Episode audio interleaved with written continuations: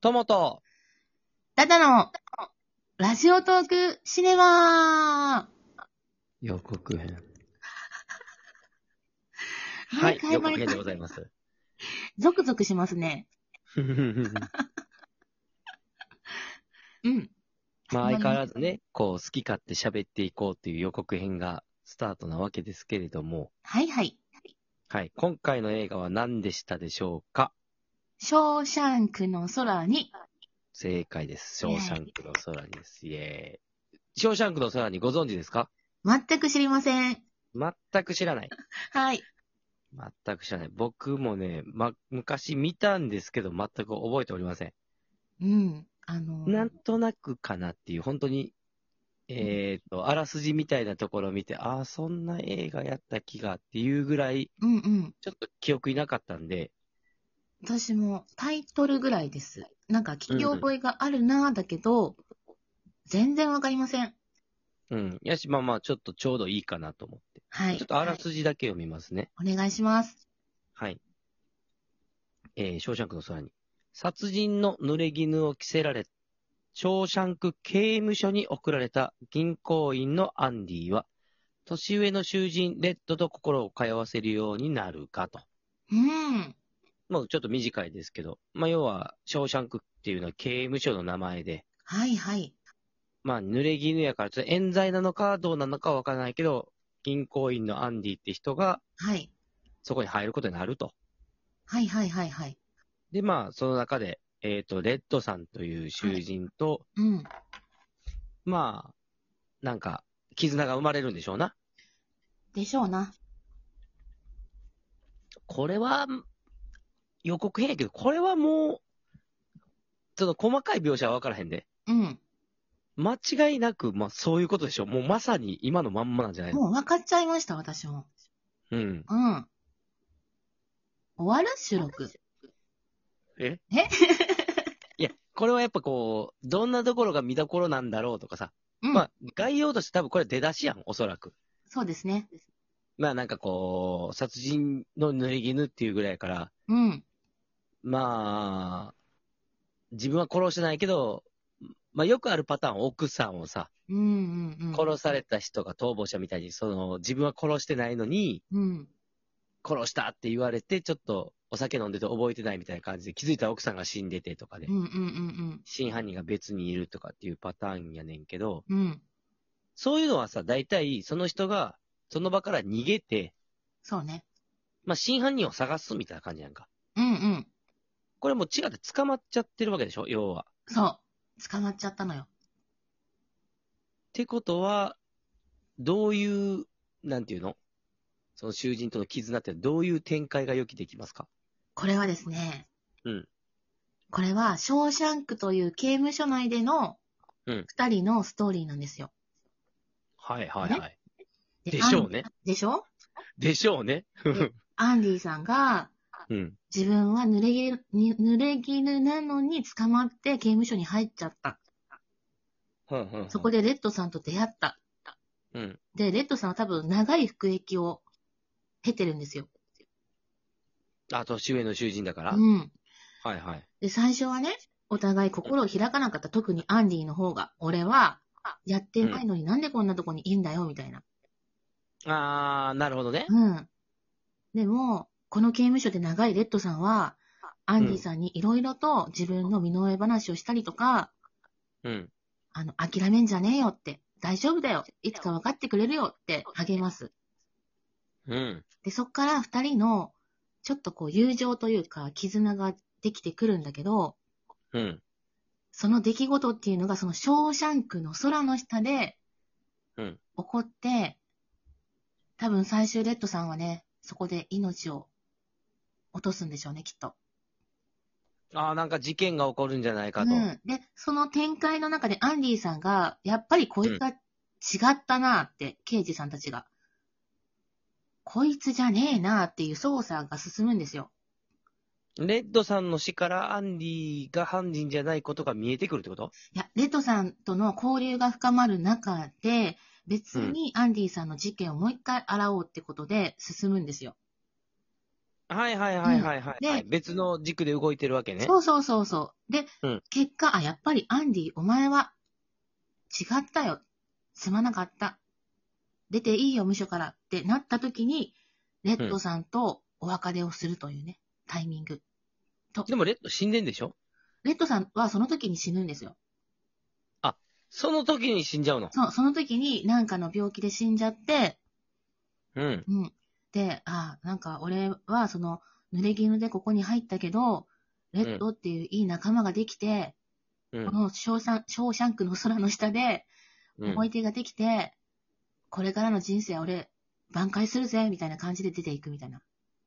おーなるほどね。どうですか何回もショーシャンクの空に、のとこの空空って言うけど、だから小刑務所やからショーシャンク。出れへんから、いつもその空しか見れへんのよね。そう、だからその空を見るから、それをショーシャンクの空って名付けたんやん、きっと。まんまやない か。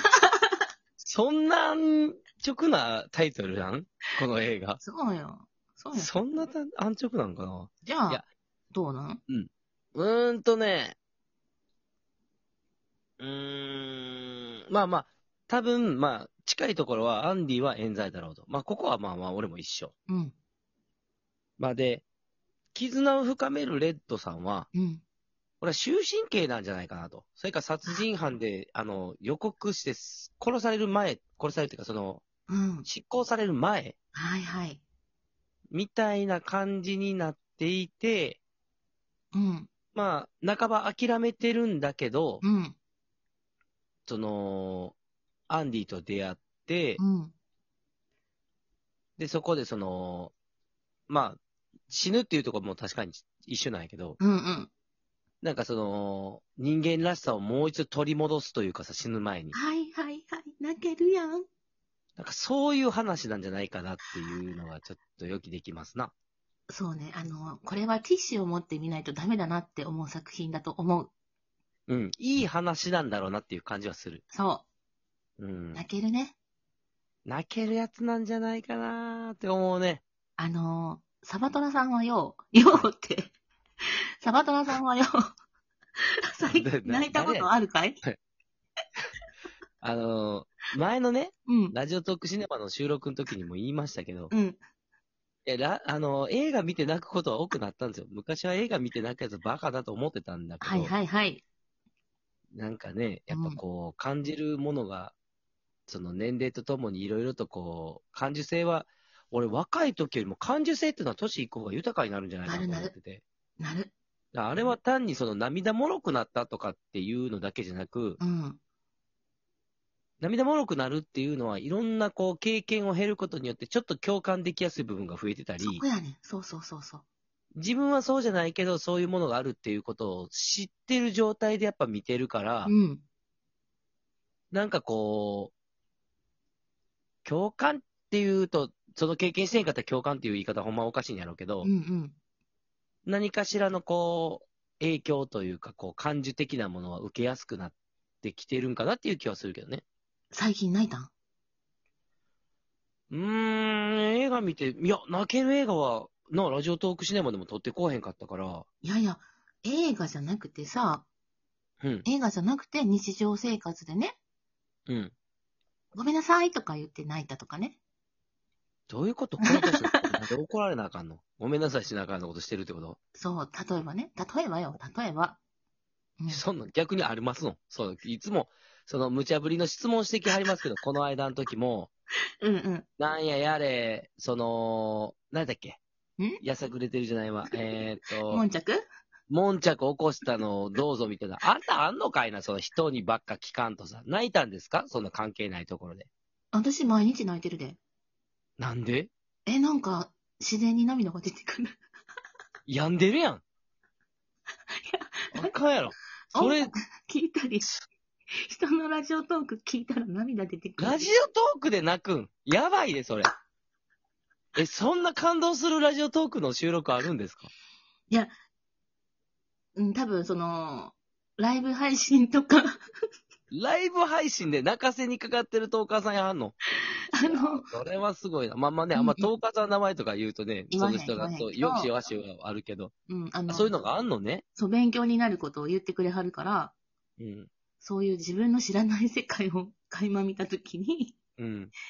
なんか、あの、涙が出る。今の自分って、この、なんていうの過去の、うん。そういうさ、あの、築き上げてくれた先人たちのおかげやなと思ったら涙が出てくる。